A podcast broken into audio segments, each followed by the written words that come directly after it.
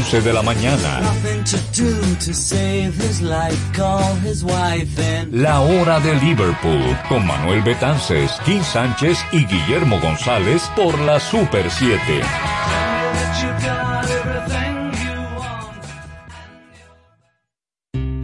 Parque del Prado, el primer y más completo camposanto de Santo Domingo Este, en el kilómetro 3 de la carretera a Guerra. Información 809-598-3000. Para emergencias 809-923-1111 o acceda a www.parquedelprado.com.do.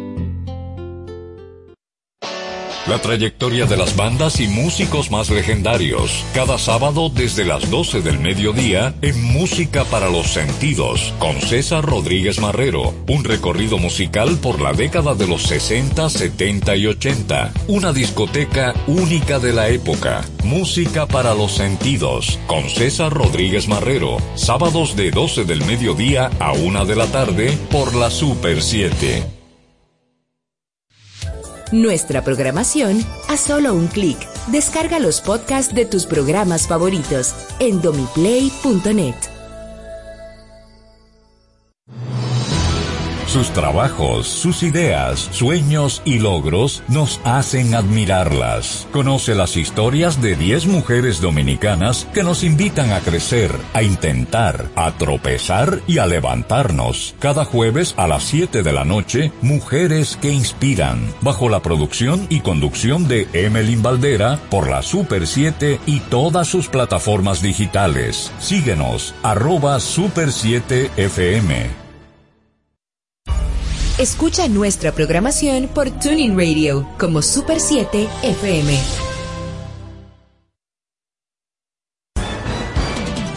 La Super 7 emprende una nueva etapa en los contenidos y presentación de sus informaciones donde la innovación, el diseño, la calidez y el quehacer de la comunicación real, precisa y clara son parte del día a día. Visítanos www.super7fm.com. El sabor del domingo. Les habla Luisín Martí para invitarles a que escuchen Oye mi música. Oye mi música con Luisín Martí. Será un almuerzo especial de 12 a 3 de la tarde. El único programa que suena diferente. Lo mejor de la música tropical latina por la Super 7. Oye mi música con Luisín Martí, desde las 12 del mediodía por la Super 7. Comienza como cada día la claridad del mediodía. Sean todos bienvenidos a su espacio Hablemos Claro.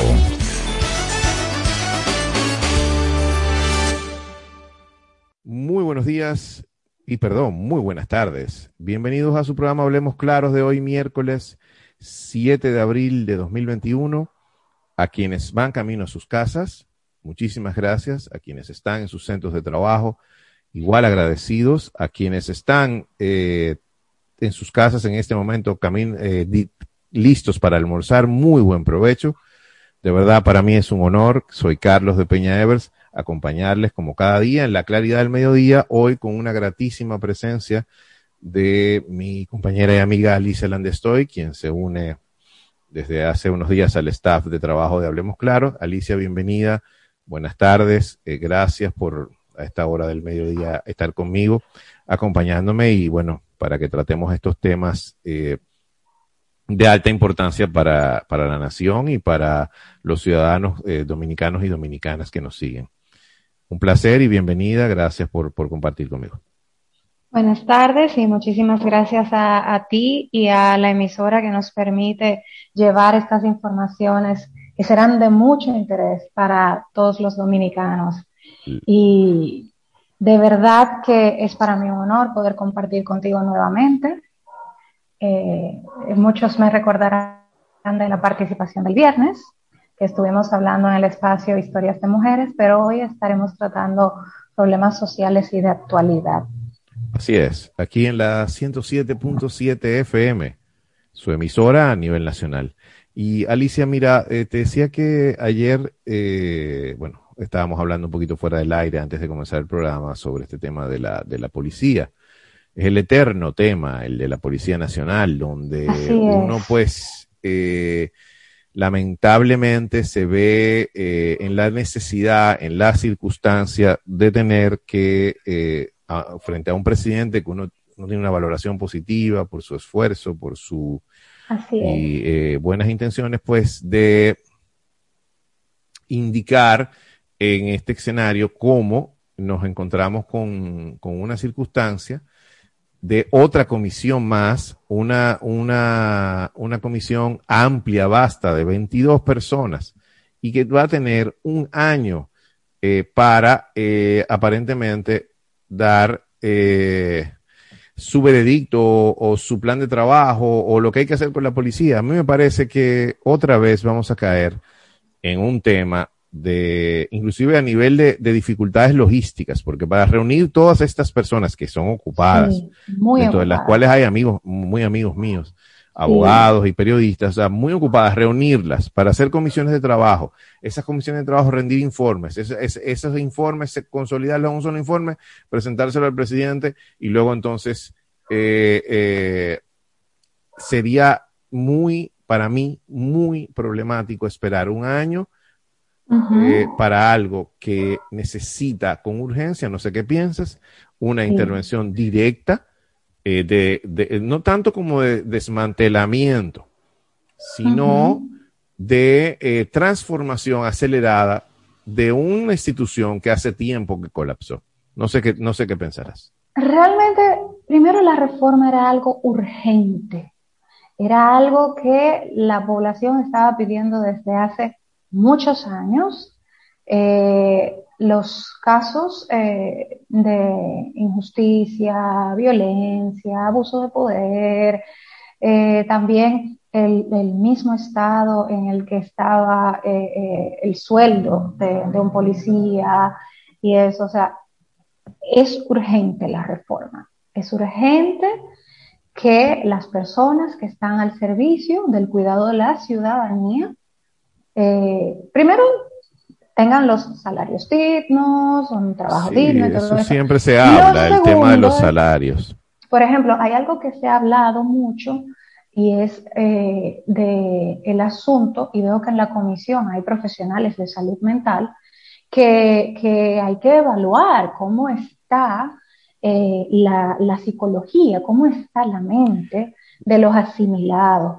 Pero, pero Alicia, habría que evaluar, y de eso hablaremos en, dentro de la agenda del programa de hoy, habría que hablar, hablar de la salud mental de, de, todos los dominicanos. Exacto. incluyéndonos, o sea, porque, y te digo, y perdóname que te interrumpa, y, podemos hacer el diálogo más fluido, o sea, es verdad que es importantísimo eh, esto de la salud mental de los de los asimilados, de, de, los, de los miembros de la institución, del cuerpo castrense, pero de verdad, honestamente, eh, no, es, no basta. A mí me parece que no es suficiente este tema porque en el reclutamiento, y ahí viene lo que decías de los salarios, o sea, al captar asimilados, o sea, nuevos eh, rasos, o no sé cómo se llama en, el escalafón policial, al captar esos, esos rasos, eh, pues ahí, ahí empieza, es el germen, pero es un producto del sistema escolar dominicano, que igual tenemos este punto de agenda más tarde.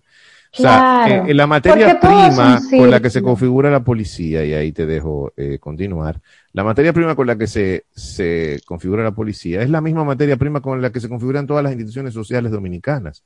El sistema educativo que, que, nos hemos diseñado y que nos hemos dado a la tarea de mantener. Claro, pero eh, fíjate una cosa y por qué yo quise empezar este tema recalcando ese punto. Y es que, eh, sin duda, eh, todos los dominicanos estamos bajo una misma burbuja, vamos a decirlo así. Pero una persona... Una burbuja de, de, aparente estabilidad y tranquilidad y en realidad estamos sentados en, en una espiral de violencia. Pero la mayoría de nosotros no tiene eh, el enfrentamiento eh, diario con situaciones potencialmente mortales. O sea, vamos a ser claros, o sea, eh, eh, la, la, las noticias que uno ve eh, los policías también son muy agredidos a diario. O sea, es, un equilibrio. Igual, porque es, una, e, e, es, a la espiral de violencia a la exacto, que te la espiral de violencia, porque es todo un círculo. Y fíjate, la gente ha criticado mucho la creación de la comisión porque tradicionalmente se tiene la idea de que las comisiones entorpecen los resultados, como tú mismo lo planteaste. No sé si los entorpecen en este caso, pero para mí yo hubiera preferido un Ministerio de Interior y Policía eh, con una visión clara, o sea, una visión estratégica institucional de hacia dónde debe ir antes de, o sea, se supone que desde la campaña electoral esto se prepara y el PRM debió tener sus técnicos en esa materia. Y bueno, pues la, la política eh, de seguridad ciudadana del PRM es la que se debe aplicar, eh, independientemente de las consultas que tú puedas hacer. Pero desde el principio, desde agosto pasado, esto fue lo que debió suceder. A mí me preocupa mucho, Alicia, el tema reactivo. Exacto, ahí voy. estamos reaccionando frente a un crimen que todos los días pasan crímenes, o, o si no todos los días, con una altísima frecuencia suceden crímenes de este tipo. No, no, pero mira, mira lo que pasa, mira lo que ocurre. O sea, eh, hay cosas que le ponen como la tapa al pomo, hay cosas que, hay, eh, la gota que derrama la copa, porque si bien tú, tú has dicho que eran eh, los crímenes que ocurrían a diario, o sea, ocurrió esta situación lamentable que le puso la tapa al pomo, vamos a decirlo así. Y era urgente. Si, si antes era sumamente necesaria, ahora era urgente decirle a los dominicanos, estamos escuchando sus quejas, estamos atentos a sus clamores y estamos tratando de hacer lo mejor que podamos hacer ahora con las herramientas que tenemos, y, es verdad, conformando, conformando una comisión mixta. Sí, pero es verdad que estamos haciendo lo mejor que podamos. Bueno, yo pienso que desde el gobierno hay buenas intenciones. No, eso sí, pero me refiero, no, yo me refiero como país y como Estado, no tanto el gobierno. No tanto el gobierno. Si, podemos dar más o si definitivamente, porque mira qué pasa, no es solo el tema de las jerarquías, de las, o sea, las circunstancias alrededor de los escalafones, del escalafón policial, que es, por ejemplo, los generales que hay, los coroneles, los capitanes. El poder. Ah, eh, el poder. Un tema que hemos tratado. Hay una acumulación de riqueza en esas élites policiales, una altísima acumulación de riqueza que a cualquiera le da miedo decir, enfrentar eso porque es todo una, un conjunto de complicidades y de corrupciones detrás de, de toda esa riqueza que, que cualquiera eh, le da miedo porque y no es, no es novedad, en el pasado, cuando se quería quitar un jefe policial, por ejemplo, para sustituirlo por otro de conveniencia de determinados sectores dentro del, cuerpo policial, pues bastaba con aumentar la criminalidad artificialmente. Y de repente desatar eh, unas guerras o, una, unos asaltos, unos atracos, etcétera, eh, que es terrible para los que están en determinados barrios para crear pánico y además acelerar la caída de un jefe policial. Estamos frente a, uno, a, una, a una complejidad que no, a mí me parece que es la parte que me, preocupa de todo esto. Que una comisión eh, va, no, no, creo que pueda eh, tener el suficiente poder y alcance como para ejecutar las soluciones de raíz que amerita esto. Porque te digo algo, las soluciones de raíz, y te escucho, las soluciones de raíz son tan radicales que implicarían probablemente la desaparición del cuerpo policial como tal. Bueno, en un mundo ideal realmente no serían necesarias las fuerzas castrenses. Como en Costa Rica. O sea, exacto. En un país organizado donde cada ciudadano asuma el cumplir con sus deberes, el, el, el respetar las leyes y todo eso, pues realmente no sería necesario, pero eh, eh, no es el caso que nos ocupa. Y ahí entra también en, agenda el asunto de la educación. O sea, aquí en República Dominicana está ese, ese fantasma. de, hecho, de, educación vamos a hablar un poquito más tarde, pero para ir eh, cerrando, creo que casi tenemos que hacer una pausa. No quisiera que se me fuera de, este, de esta línea temática. El, el tema de, eh, de tres palabras, reforma, violencia y delincuencia. No habrá reforma, Alicia, si no se sana la violencia de raíz en este país. Y se sanaría con educación. Y, y, no, y, y no habrá reforma si se es permisivo y sin sanciones a la delincuencia. Y resulta, y viene el caso, que muchas veces hay un, hilo de complicidad, un puente entre la delincuencia eh, en las calles, la delincuencia civil y la delincuencia policial. Ojalá esta comisión, ojalá este presidente, ojalá este gobierno logre al fin y al cabo no reformar, no transformar, sino desaparecer esa policía trujillista, balaguerista y por demás insuficiente e irresponsable frente a los temas de seguridad ciudadana. Esto es Hablemos Claro. Soy Carlos de Peña Evers, me acompaña Alicia Landestoy en la claridad del mediodía. Hacemos una breve pausa y regresamos con otro de los temas de coyuntura importantes para usted y para todos los radioescuchas a escala nacional e internacional. Estás escuchando Hablemos Claro ¿Quieres importar o exportar algún producto? Alfridomsa, empresa líder en la industria frigorífica con un servicio de calidad y política de control bajo los estándares internacionales en nuestros almacenamientos, almacenes generales, almacén fiscal, frigorífico, programas de pignoración y transporte de mercancías con aliados estratégicos en Europa, Estados Unidos y cualquier parte del mundo. Alfridomsa, seguridad, rapidez, tecnología, y eficiencia. Contáctanos al 809-549-1003 y síguenos en nuestras redes sociales como arroba alfridomsa. Alfridomsa, líder en la industria frigorífica. MQ Lámparas y Lámparas Quesada, especialistas en iluminación y decoración. Contamos con gran variedad de lámparas italianas y españolas, modernas y en alabastro, con los diseños más cuidados y especiales del mercado. Estamos ubicados en la Avenida Independencia 256 en Gascue, Avenida 27 de Febrero 265 en el Ensanche Piantini. En Santiago, calle Bartolomé Colón número 17, además de 22 tiendas móviles en los cuatro puntos cardinales del país con facilidades de pago. Para más información, llámanos al 809 687 23 2302 y 809-547-2614. MQ Lámparas y Lámparas Quesada, pioneros en la iluminación. Continuamos con Hablemos Claro. Estamos eh, Carlos de Peña Evers y Alicia Landestoy compartiendo con ustedes hoy eh, miércoles 7 de abril del 2021.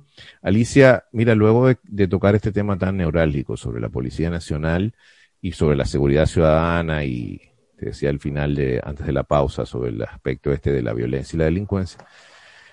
Pues hay otra noticia que a mí me, me, entristece mucho, que es el tema de las muertes otra vez por alcohol adulterado, con metanol en este caso, que es una sustancia que se usa en las industrias y en, en la industria automotriz y en otras industrias. Eh, es un alcohol eh, higienizante, limpiador, eh, no sé exactamente, pero definitivamente no es para ingerir. ¿Te parece que de alguna manera eh, bebidas alcohólicas eh, hechas en la clandestinidad y mezcladas con cualquier cosa, pues la gente, todavía los dominicanos y dominicanas, algunos, caen incautos, a veces por, por razones de, de, tomar alcohol más barato, lo que sea, y pagan con la vida con este tipo de prácticas. Creo que igual, eh, si mal no recuerdo, el mecanismo, eh, COBA es, un, es el instrumento de, de control en el Ministerio de Interior y Policía eh, que certifica, valida y tiene control sobre el, expendio de bebidas alcohólicas. Pero de todas maneras, Alicia, me parece, he escuchado estas historias tantos años. Hace mucho que no oía una, honestamente, pero me imagino que es porque o los casos no son tan abundantes registrados en los hospitales, Exacto. sencillamente, eh, en este caso, pues lamentable, es, es, feriado de Semana Santa, no sé, bueno, no sé qué te parece esto, pero a mí particularmente, me, como te decía al principio, me entristece bastante. No, y lo triste es que se ha hablado también de intoxicaciones por alcohol en menores, o sea, eh, más triste todavía. Que ya no es, eh, que no sé si es intoxicaciones en menores por el, el, alcohol adulterado o el alcohol eh, legal. Eh, pero sí yo recuerdo, y, eso es algo de, mis memorias eh, de infancia, Y, juventud, que el, las intoxicaciones por alcohol hecho con procesos no industriales, procesos muy rudimentarios, con ingredientes bastante cuestionable, eso siempre existió. Y yo recuerdo que las, personas se intoxicaban, eh, iban al hospital, se sometían a un tratamiento y eso, pero por supuesto eran menos, porque éramos menos, o sea, la, la, población. La población era menos, claro. Entonces, también ha ocurrido algo. La promoción que existe alrededor del consumo de bebidas alcohólicas de cualquier tipo es alta. Entonces, eh, todo tú, dices, tú dices el estímulo. El estímulo. Todo el mundo quiere tomar, porque tomar es un sinónimo de felicidad. No, y sobre todo en un escenario de tanto límite por la pandemia, eh, y no lo estoy justificando, bueno, uno, sociológicamente lo puede explicar, o sea, es una, es una tragedia, pero igual tiene connotaciones sociológicas porque debajo de esto subyace la depresión. no, y una idea de diversión también. Claro, porque, porque no, no tanto como, eh, no sé qué, tanto depresión. Mira, eh, la mayoría de los alcohólicos son depresivos y la mayoría de las personas que consumen alcohol adulterado tienden a ser consumidores de altas cantidades de alcohol. O sea, la mayoría de las personas que es, lo que yo pude observar en las emergencias de los hospitales. O sea, generalmente que llegaba a una emergencia de un hospital intoxicado por alcohol adulterado era un consumidor habitual del alcohol habitual y, a diario, porque eso es otra cosa que aquí no se habla. O sea, aquí hay personas eh, que a diario necesitan consumir alcohol y eso es parte de su rutina, de su vida. O sea, eh, y por eso eh, es un tema que tiene que ver con también salud mental y depresión. Fíjate cómo, no sé si decir esto así, con, pero eh, el alcohol adulterado lo que hace es acelerar un, proceso, que de alguna manera lo que tiene como, como consecuencia es la, es la misma consecuencia más lenta o más rápida. Me refiero a, por ejemplo, los alcoholes eh, eh, con licencia para operar, la, la producción de alcohol con licencia para operar, con estándares de altísima calidad, aquí se fabrica alcohol con alta calidad, pues igual harán daño en el largo plazo. Lo que pasa que en el muy largo plazo, este tipo de, de componentes y como el metanol es tan tóxico para la, para, los humanos, pues entonces acelera automáticamente un proceso que sencillamente eh, eh, se da en, eh, se manifiesta en otros, en, otros sentidos, en el, en el, consumo de alcohol más, más graduales. O sea, es lo que decías del alcohólico. yo creo que, bueno, habría que hacer, me encantaría luego que hiciéramos un programa especializado con un Claro. Doctor a propósito de psicólogo, o sea, psicólogo. Día del psicólogo. Sí, sí, bueno, ayer, el día de ayer, felicitar, el día de ayer. sí, el día de ayer martes felicitar, bueno, a, todos los psicólogos, ahí tengo grandes amigos psicólogos y psicólogas y mi hermana lo es. Así que valga las felicitaciones para ellos y para ellas. Pero lo que te iba a decir con este tema del, del consumo de alcohol y, la, y las, las dependencias, las adicciones, a mí me parece que pudiéramos tocar este tema en algún momento con algunos especialistas de... fíjate algo, otra de, esto de las adicciones.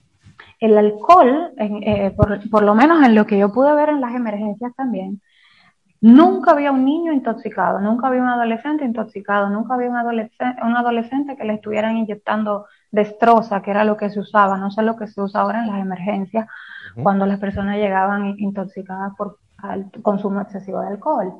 Pero yo nunca había un adolescente eh, consumiendo bebidas alcohólicas. Y, estaban a la mano, o sea, los adultos tomaban, pero los adolescentes no tomaban. Y entonces hay un asunto también de responsabilidad eh, eh, paterna, porque es cierto que, muchos adolescentes son muy independientes, pero el adolescente vive con padres, eh, o sea, tiene familia, tiene... Claro. O sea, hay un asunto de educación. Por lo menos a mí me gusta. Mira, lo que... Pero yo te pregunto, o sea, con esto de, o sea, adulterar, increíblemente, o sea, no, no entiendo qué intención, o sea, ya lo veo desde la óptica de la oferta.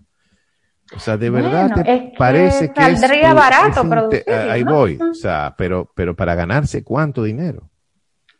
Eh, es que, o sea, o sea el, el, el, el, este consumo de este alcohol, o sea, es eh, en, comparación con el alcohol legal y de alta calidad, o sea, es completamente ínfimo. A, menos que los beneficios, los márgenes, que es una cosa que pudiera ser eh, justificable, sean tan altos que una persona se puede ganar un millón, dos millones de pesos, por decir una, un término monetario, supuestamente, pues en, en, esta fabricación. Es, es, es como el asunto de, no sé, no sé si tú recuerdas el asunto también con las aguas que supuestamente no estaban purificadas. Sí, que eso se hizo. Eh, las mieles adulteradas. O sea, eh, eh, mieles que no eran miel. Porque existe una cultura de, de, de, falsificación muy marcada. Hay todo, hay todo un círculo alrededor. Y ahí volvemos un poco también a lo que tú planteabas de que hay una responsabilidad del Estado. Pero ¿cómo yo como ciudadano soy tan responsable de lo que pasa en mi país? De lo que pasa en mi sociedad, de lo que pasa en mi entorno. ¿Cómo yo estoy interviniendo? ¿Cómo, yo estoy diciendo, no, el presidente tiene que hacer esto, el gobierno tiene que hacer esto? Pero realmente los protagonistas de esta historia somos todos. Los que, los que estamos viviendo en la sociedad, los que caminamos, los, los que estamos actuando, interactuando, somos una gran mayoría y tenemos un poder, tenemos el poder de cambiar las cosas. Entiendo yo. En principio, yo no sé qué tan poder tengamos, pero fíjate, fíjate Alicia, esto de, vuelvo y te digo, lo de adulterar, a mí me parece tan asombroso, un tipo de práctica industrial. Tan, pero no ocurre solamente en República Dominicana. Oye, no sé, no, no, no, yo estaba leyendo que es un fenómeno que puede, o sea, sucede en bastantes países.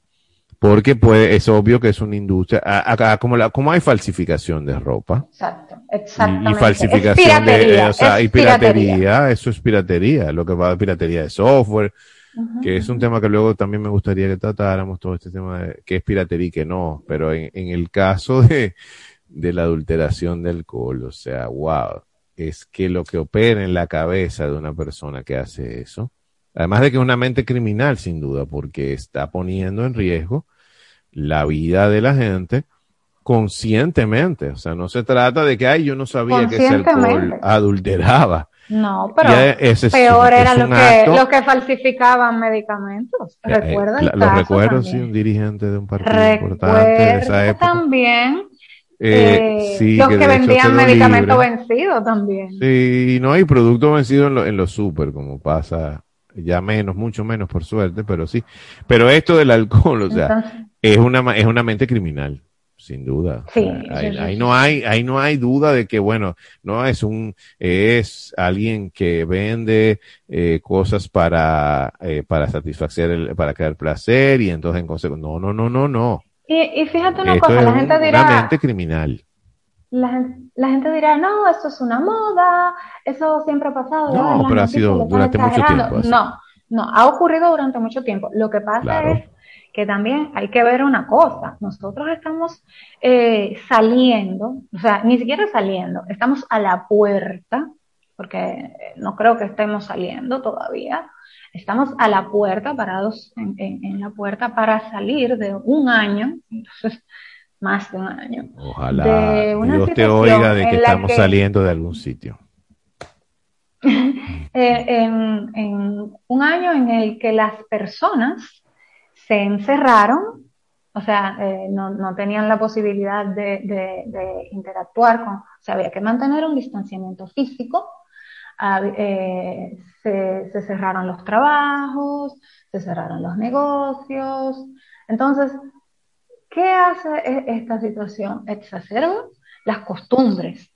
Si yo tengo por costumbre eh, eh, comer mucho, pues me, tranco a mi casa a comer mucho porque ahora tengo todo el tiempo del mundo y, todas las excusas del mundo, porque el mundo se va a acabar. Porque esa era otra cosa. Al principio de la pandemia, cuando nosotros eh, veíamos como algo imposible una cuarentena como la que vivimos, la gente dijo, bueno, si nos están trancando de esta manera, si el virus es de esta manera, si estos trajes casi espaciales que utilizan los, los, los encargados de servicios de salud para no contagiarse son necesarios. Entonces, la luna o en Marte, el mundo se va a acabar. O sea, literalmente mucha gente pensó y hubo muchos suicidios, inclusive aquí en República Dominicana, inclusive de adolescentes, que es algo terrible. O sea, la desesperanza. luego, luego al final del programa me gustaría que viéramos un poco unas cifras muy alarmantes sobre la salud mental y el COVID. Eh, la, la desesperanza que creó la, no sé, y más que yo creo que la administración de la incertidumbre. Bueno, es que los eh, mismos médicos no sabían qué recomendar. No, no, y bueno, es bueno recordar que a partir de las luchas por el 4% que duraron dos años y algo básicamente, hasta que tres años después, promedio, pues se logró la firma de este pacto y eh, el aumento del 4% del presupuesto de acuerdo a la ley. Yo siempre dije mientras observaba estas manifestaciones por el 4% de la educación, que el problema no era de cantidad, era de calidad.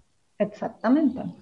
Y que lo que había que luchar, fuera de decir que estábamos todos de acuerdo con esta batalla del 4%, lo que había que luchar era por un modelo de calidad educativa. Se incrementó el presupuesto, dice el informe de Educa, eh, del cual extraigo esta información, que se, se, se fabricaron 42.500 aulas nuevas. Sin embargo, solamente el 12.2% de los estudiantes lee con fluidez cuando están en etapa de lectura comprensiva. Yo creo, Alicia, que si hiciéramos un test, una evaluación, un examen, bueno, ya se han hecho los de PISA, y, en fin, una cantidad importante de pruebas internacionales y locales, y, las pruebas nacionales son el mejor ejemplo y el resultado es desastroso. En materia de lectura comprensiva, de desarrollo cognitivo, de comprensión cuantitativa, es decir, de la parte de matemáticas, estamos rezagados, muy rezagados en comparación inclusive con la región, imagínate con el mundo y con los países más eh, desarrollados. Entonces, de repente uno lee esto de pacto educativo, pacto eléctrico, comisiones de reforma, pero sobre todo con el tema educativo. Es, por ejemplo, este debate que hubo, y te escucho ahora con atención, este debate que ha habido entre los que abogan por la presencialidad ya en las aulas y los que todavía entendemos, como yo, que es prudente esperar un poco más y que ya que el año está terminando virtual y a distancia, porque más que virtual es a distancia, pues que eh, el país se aboque a prepararse para el comienzo del año escolar en septiembre, sí, ya eh, presencial eh, gradualmente y esperamos que, bueno, con un alto porcentaje de, docentes vacunados. Pero te escucho. Pienso igual que tú en ese sentido. Pienso que si ya, el que espera lo mucho, espera lo poco. Entiendo yo. No entendí la prisa. Bueno, uno lo entiende por razones económicas más que educativas. Eh, hay otra, otra, otro asunto que es que hay muchas personas que dicen, bueno, los niños han estado demasiado tiempo sin interactuar con otros niños. Esto es una verdad a media, porque si bien sabemos cómo somos los dominicanos. Bueno, habría que ver a qué llamamos interactuar y si, y si, lo, y, si lo, y, lo, y si los 50, 60 años de educación interactuando han arrojado mejores, mejores dominicanos y dominicanas. Pero no solamente eso, fíjate, la gente sigue haciendo pequeñas reuniones, pequeños cumpleaños, la gente sigue yendo a lugares eh, públicos en los horarios permitidos, eh, la gente sigue socializando, quizás con cierta distancia, pero tampoco, o sea, eh, eh, total. O sea, hay confianza, las familias se juntan, los niños, es cierto que, que, que han tenido un choque. No, ah, no, no, no, eh, perdóname. Los efectos de la pandemia en los sistemas educativos en Latinoamérica, he leído varios estudios sobre eso. Organismos internacionales son devastadores. O sea, hemos perdido probablemente un tiempo, o sea, por ejemplo, hay, hay habilidades psicomotoras de, los niños, de la parte eh, de, educación temprana, que eh, sin duda se han visto seriamente afectados, que, que, que, han, se han visto, o sea, esas familias en condiciones de precariedad, que por ejemplo solamente tienen acceso, o en el momento de la pandemia tenían acceso a un centro de de desarrollo educativo, de edad temprana, o sea, de estimulación temprana, perdón. Exacto. Y que de repente no tienen ninguna forma de, hacer, de acceso a eso. Y el niño tiene uno, dos, tres, cuatro años. O sea, hay, etapas de la vida que son críticas para la formación y el forjar la identidad, la personalidad, el cerebro. Eso sí es, eso es una gran tragedia.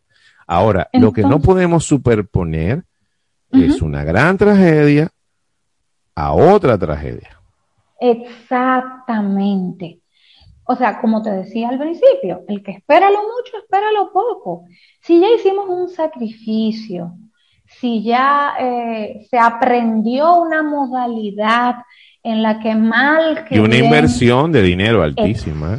Por demás. Hay hogares que tuvieron que hacer espacios para cada miembro de la familia, porque mamá trabajaba virtualmente por Zoom, papá trabajaba con otra computadora por Zoom, y los hermanitos necesitaban también, cada uno su Pero eso, ese, eso de Zoom es en la clase media. Exacto, clase media. Porque en las clases más vulnerables, que son la mayoría de la población y la mayoría de, de, la, de los participantes del sistema educativo, no, no, eso, eso no es cuestión de Zoom, es sencillamente... Ahí voy, ahí que, o sea, voy eh, creo que, y creo, fíjate qué interesante, el tema de la televisión ayudó a mucha gente a realfabetizarse o alfabetizarse con sus hijos.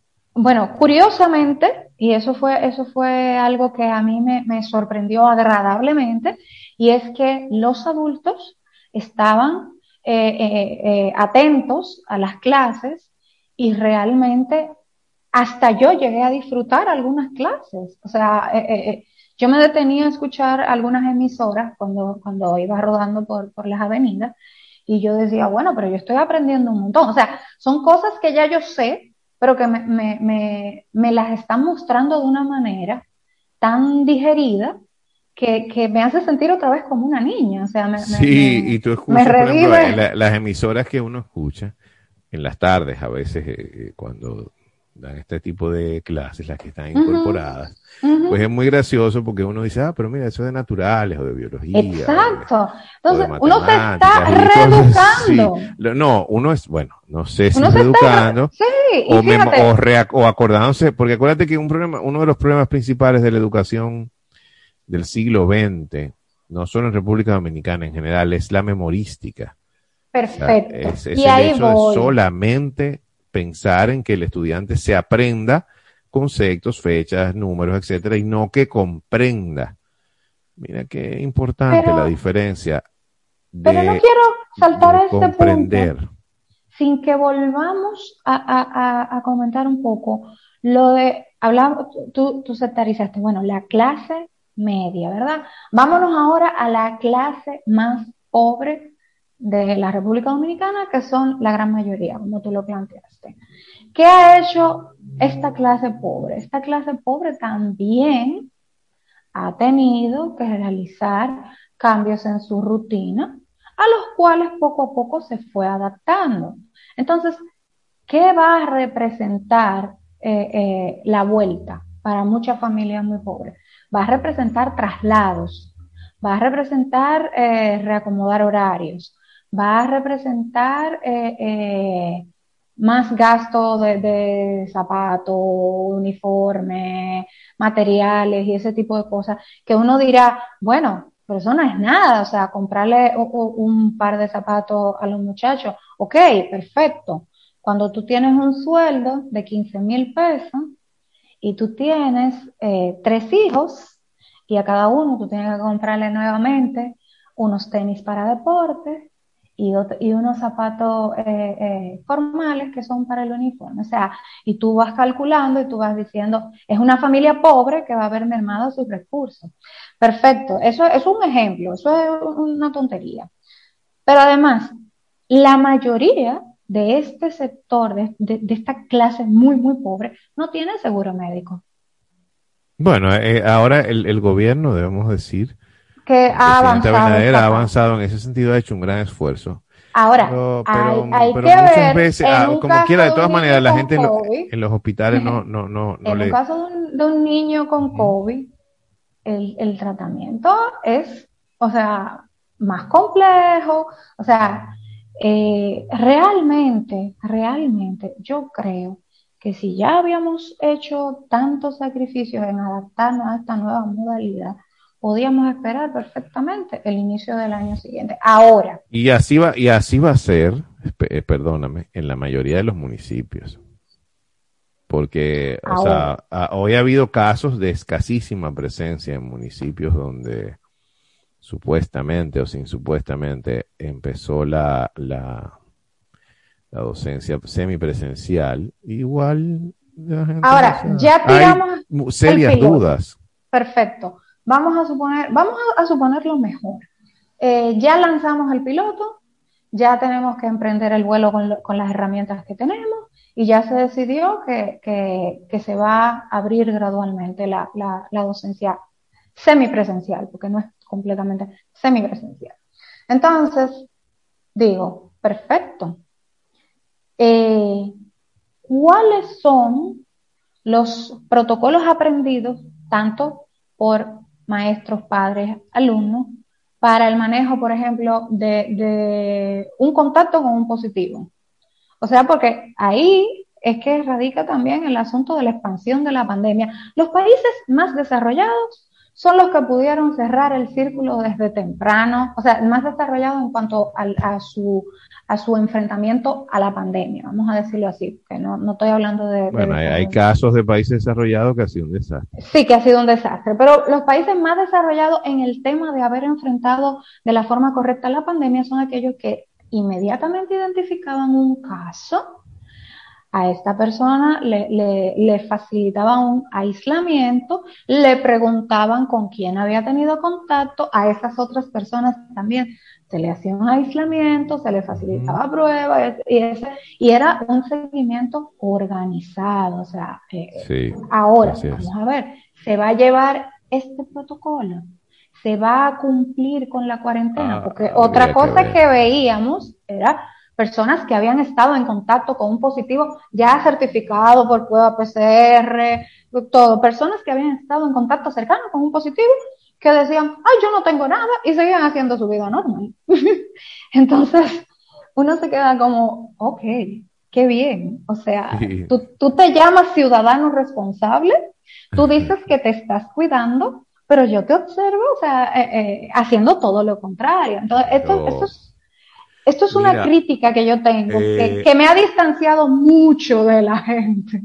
Yo pienso, Alicia, en conclusión, para hacer nuestra última pausa, que lo importante aquí en materia de gestión educativa, de política pública, volviendo al origen del comentario sobre esto del, del pacto educativo, es que en algún momento, ojalá sea temprano, ojalá lo pueda ver, yo, ojalá, son tantos, ojalá, casi de Silvio Rodríguez. Eh, ojalá podamos entonces tener un modelo de gestión educativa cuyo fundamento sea la calidad del aprendizaje, pero no es del aprendizaje, de cualquier aprendizaje.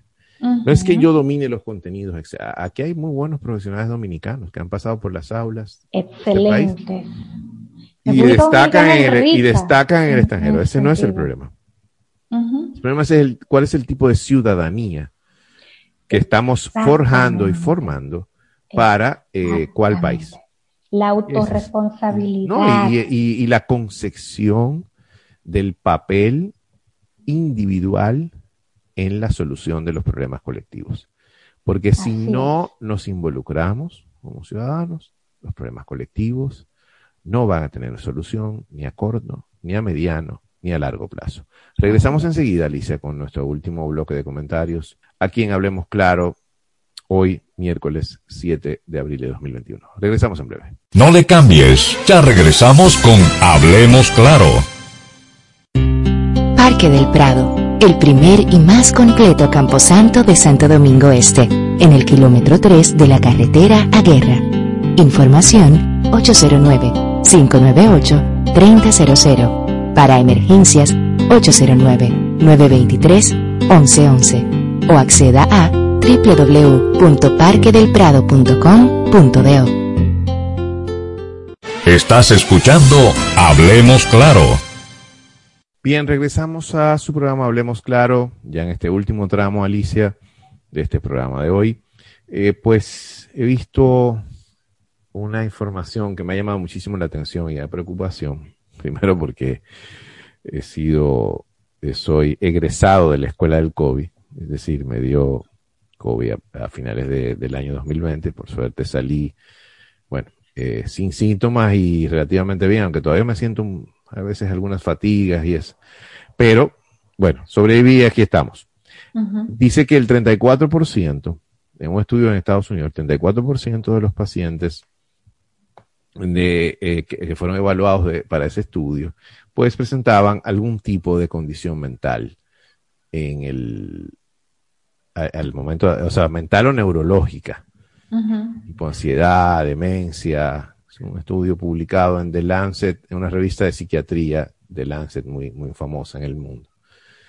Entonces, o sea, es, eh, es algo que yo me sospechaba, bueno, que, que evidentemente, eh, o sea, los escenarios de ansiedad, las características de lo que implica el COVID, los miedos, pero bueno, pues van provocando en la vida normal, en la vida normal acelerada de las sociedades eh, contemporáneas, la ansiedad, el miedo, el pánico, etcétera, son recurrentes. Imagínate tú en un escenario donde eh, la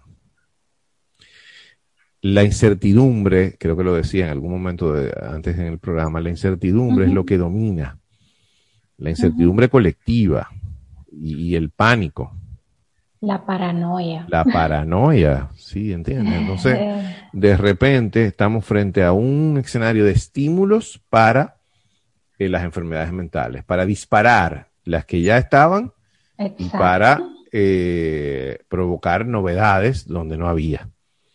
Eh, yo creo que en ese sentido los gobiernos han sido sumamente barcos, débiles. Históricamente. Eh, no, la, y ahora, la salud mental no, sí, yo estoy de acuerdo en, en, en, en, los, eh, vamos a decir, en los temas de discusión fundamentales de este país, siendo... No, y no de este país en general, del mundo. Bueno, exacto. Es, es algo que en el mundo siempre ha ah, sido... tenía un estigma antes. Había un estigma, o sea, primero yo recuerdo hasta hace muy, muy poco, o sea, hasta hace muy poco tiempo, eh, decían, yo voy para el psicólogo, en tono de broma. Eh, eh, no, yo no voy al psicólogo porque yo no tengo problema, yo no estoy loco. y, o sea, eso lo escuché yo hasta hace pocos años. Entonces, ¿qué ha ocurrido? Que precisamente con el asunto de las redes sociales, con el cambio que hay en los procesos comunicacionales humanos, se ha evidenciado que todos somos vulnerables a un problema de salud mental en algún momento de nuestras vidas. Claro. No, hay que tenemos un porcentaje, casi siempre, de algún tipo de patología. Eso, es, no hay por qué. Eh, yo no veo gente que, que quiere negar esa circunstancia y que cuando al final es más que obvio y evidente que todos, de alguna manera u otra, en determinado estadio de nuestras vidas, pues hemos sufrido o sufrimos de algún tipo o en algún porcentaje de condiciones patológicas, es decir, conductas que de alguna otra manera, pues, mí no me gusta usar la palabra normal, anormal, eh, eso me gustaría que luego en otro programa lo tratáramos, eh, quizás con un filósofo, o, o sea, sobre el tema de la normalidad, lo que, lo que, y los anormales. Recuerdo un texto de Michel Foucault sobre, sobre esto de lo que es normal o anormal.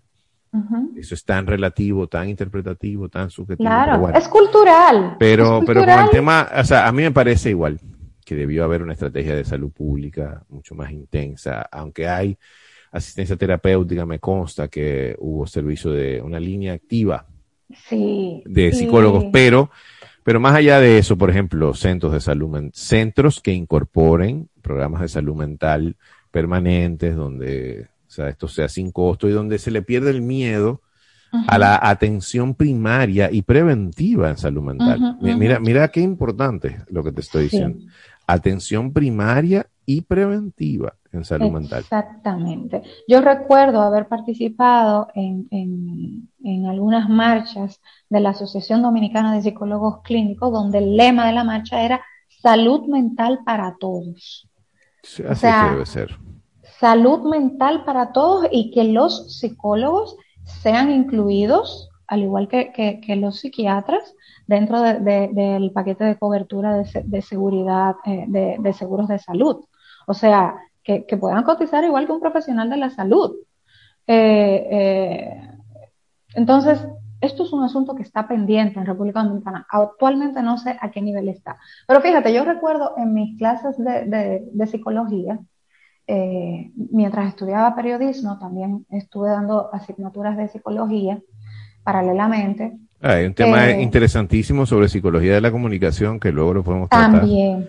Eh, pero yo recuerdo datos de la maestra de psicología que, decía que en República Dominicana hay una tasa altísima de, trastornos de, salud mental y que eh, estaban incluso identificados por zonas del país y que llamaba mucho la atención eh, entre los psicólogos y los psiquiatras, porque recuerda que los psiquiatras eran los únicos que podían medicar a personas ya con un trastorno que interfiriera eh, con, la vida, el desarrollo de las actividades normales dentro de, de, su propia vida, del individuo, y también de la comunidad. O sea, el loco que tiraba piedras, vamos a decirlo así, por una por, decir algo, que no está bien dicho tampoco.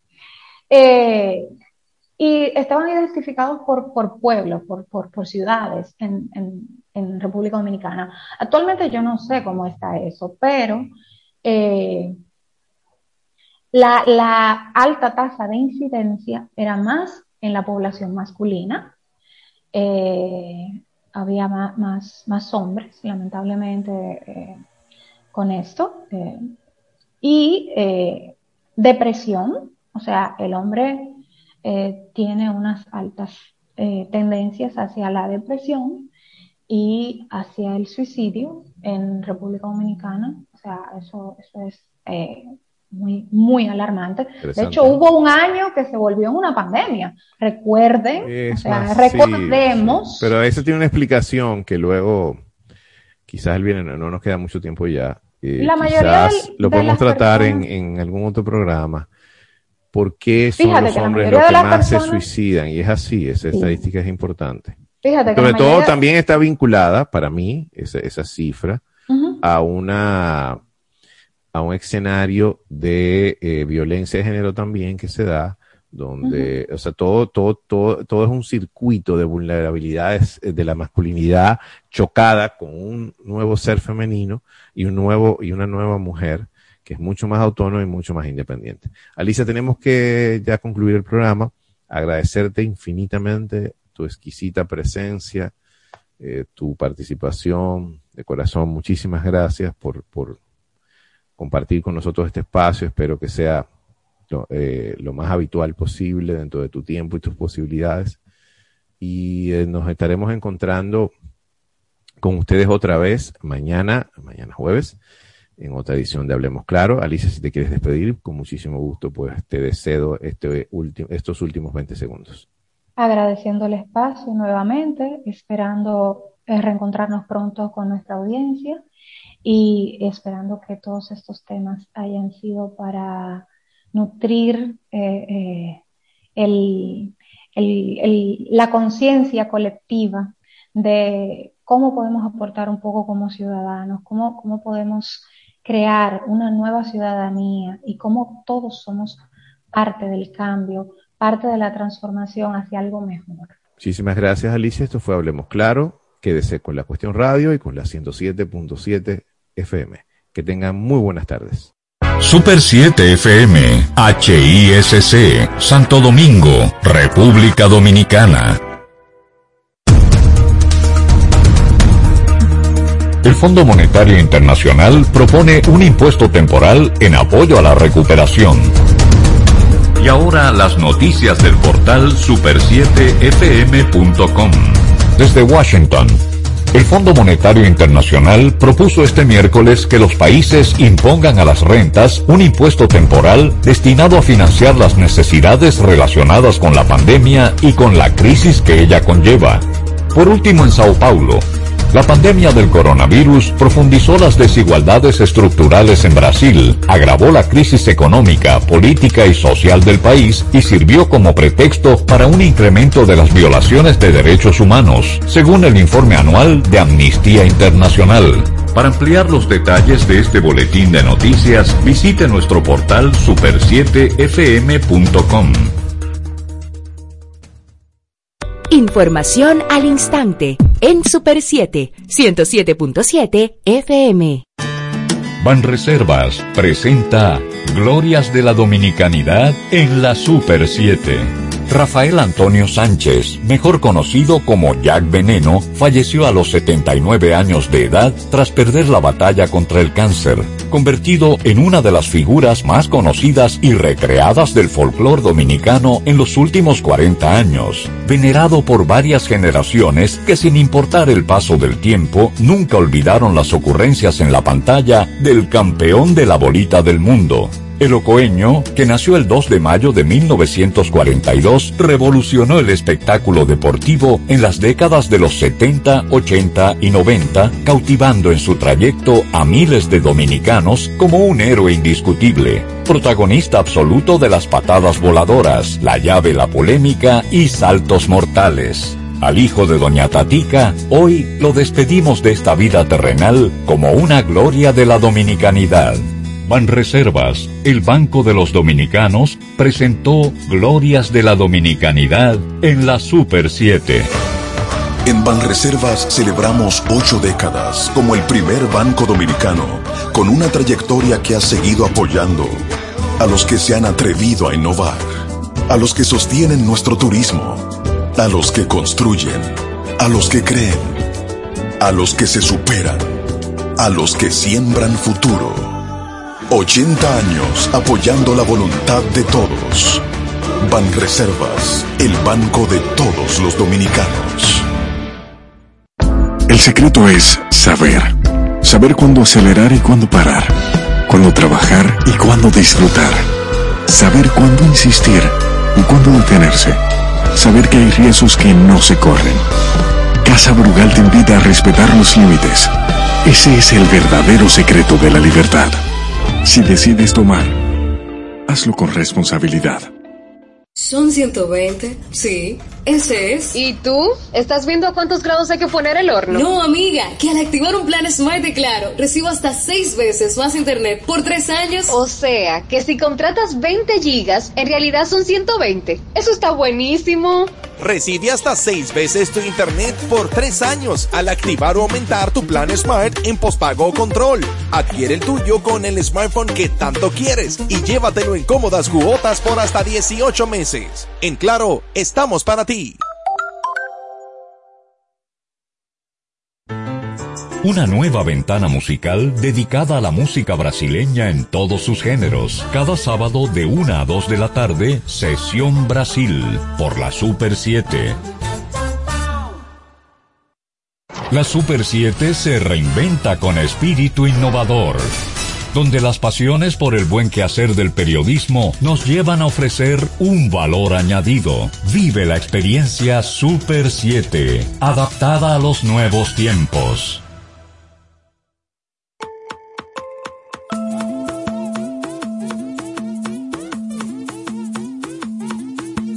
Yo vivo para el mediodía que informa. Yo crezco en el mediodía que educa. Conocimiento en todas sus formas. Yo soy denuncia, noticia y cultura. Yo vivo en la calle que se apasiona. Soy sociedad que clama justicia. Creo en el ciudadano que se cuestiona. Cabeza y corazón aclaran la vista. Yo soy del pueblo que tiene memoria. La libertad me la da la información. Todos los días se escribe una historia. Por eso al mediodía yo escucho la cuestión.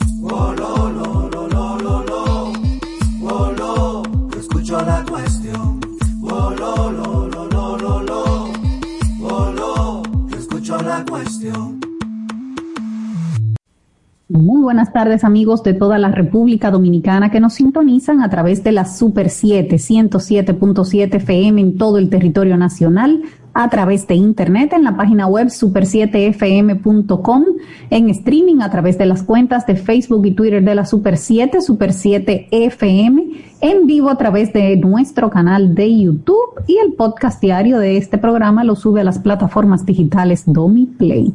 Buenas tardes, Patricia Solano. Hola, muy buenas tardes, Diana Lora. Qué bueno que están con nosotras este miércoles 7 de abril. Es un día en el que le llueven críticas al gobierno dominicano porque el estado de cosas, sobre todo alrededor de la Policía Nacional, eh, a, a, a, mi juicio y a juicio de muchísima gente que está criticando, no es para nombrar comisiones, que es un recurso ya muy gastado en este país. Es más bien para tomar el toro por los cuernos, que es más o menos lo que ha dicho el presidente de la República, que arreglará lo de la policía, cueste lo que cueste, pero una cosa es lo que ha dicho y otra cosa es lo que ha hecho. Lo que ha hecho no parece haber caído muy bien, porque en este país nombrar una comisión ha sido tradicionalmente un síntoma de mareo mareo y mareo. Y a propósito de, este caso que ha revivido el descrédito de la Policía Nacional, porque no voy a decir que ha destapado, porque siempre lo ha tenido, eh, se está conociendo la medida de coerción a los seis policías involucrados o imputados por el Ministerio Público en el homicidio de la pareja en Villa Altagracia. Y vamos a, escuchar aquí tanto los reclamos de familiares de las víctimas como los reclamos de familiares de los policías. Y justamente el reclamo de ambos bandos va por el mismo sentido. ¿Quién se ha quedado fuera de, ese, de este expediente? Así es. Bueno, la noticia de último minuto, Diana, según estoy mirando en el periódico El Nacional, es que la audiencia ha sido suspendida porque la jueza de la Oficina de Atención Permanente de Villa Altagracia ha sido recusada por uno de los abogados de la defensa de los policías. Es decir, que esa audiencia contra eh, el, unos seis agentes policiales, que son los acusados de la muerte a tiros de la pareja de esposos Elizabeth Muñoz Marte y Joel Díaz Ferrer, eh, parece que no se va a conocer hoy. Mira, Pero por otro, hay sí. tanta información fuera de esa audiencia, o sea, todo lo que se está divulgando ahora mismo en los medios de comunicación, por ejemplo, eh, el calibre de las armas con que mataron a esta pareja de esposos, todo eso está eh, reflejando la verdad, que está muy lejos de la que el propio jefe de la policía o director de la policía dijo en una entrevista a Alicia Ortega, donde tranquilamente dijo como si él aceptara esa explicación que por una pasola que se habían robado. Mira, eh, sobre ese tema vamos a ampliar más porque como tú dices, hay mucha información que ha surgido en el día de hoy y que está contenida en esa solicitud de medida de coerción del Ministerio Público. Vamos a escuchar también las declaraciones de, de la fiscal que no descartan que hayan otras personas involucradas, pero también tenemos que hablar en el día de hoy sobre los fallecidos por bebidas adulteradas. El director de epidemiología ha dado unas declaraciones hace un momentito y ascienden ya a 26. 26 las personas muertas en la última semana por bebidas adulteradas. Vamos a hablar sobre ese caso. Vamos a hablar sobre el caso de una bebida específica que puede ser muy engañosa para, para los consumidores porque está muy bonita y muy bien presentada empacadita que parece de Nueva York, incluso tiene un nombre en inglés. Sí, un nombre en inglés y todo. Vamos a hablar sobre eso y vamos a hablar con el doctor Alberto Santana, gastroenterólogo, porque tal vez las acciones que usted tome inmediatamente después de intoxicarse podrían salvarle la vida. Vámonos directo a las noticias, muchas este miércoles. Libertad me la da la información todos los días se escribe una historia. Por eso al mediodía yo escucho la cuestión. Oh, lo, lo, lo, lo, lo, lo. Oh, lo, escucho la cuestión. Oh, lo, lo, lo, lo, lo, lo. Escribe una historia. Por eso al mediodía yo escucho la cuestión. Oh, lo, lo, lo, lo, lo, lo. Oh, lo, escucho la cuestión. Oh, escucho la cuestión. Oh, lo, escucho la cuestión. Oh, lo, lo, lo. Escucho la cuestión. Oh, lo, escucho la cuestión.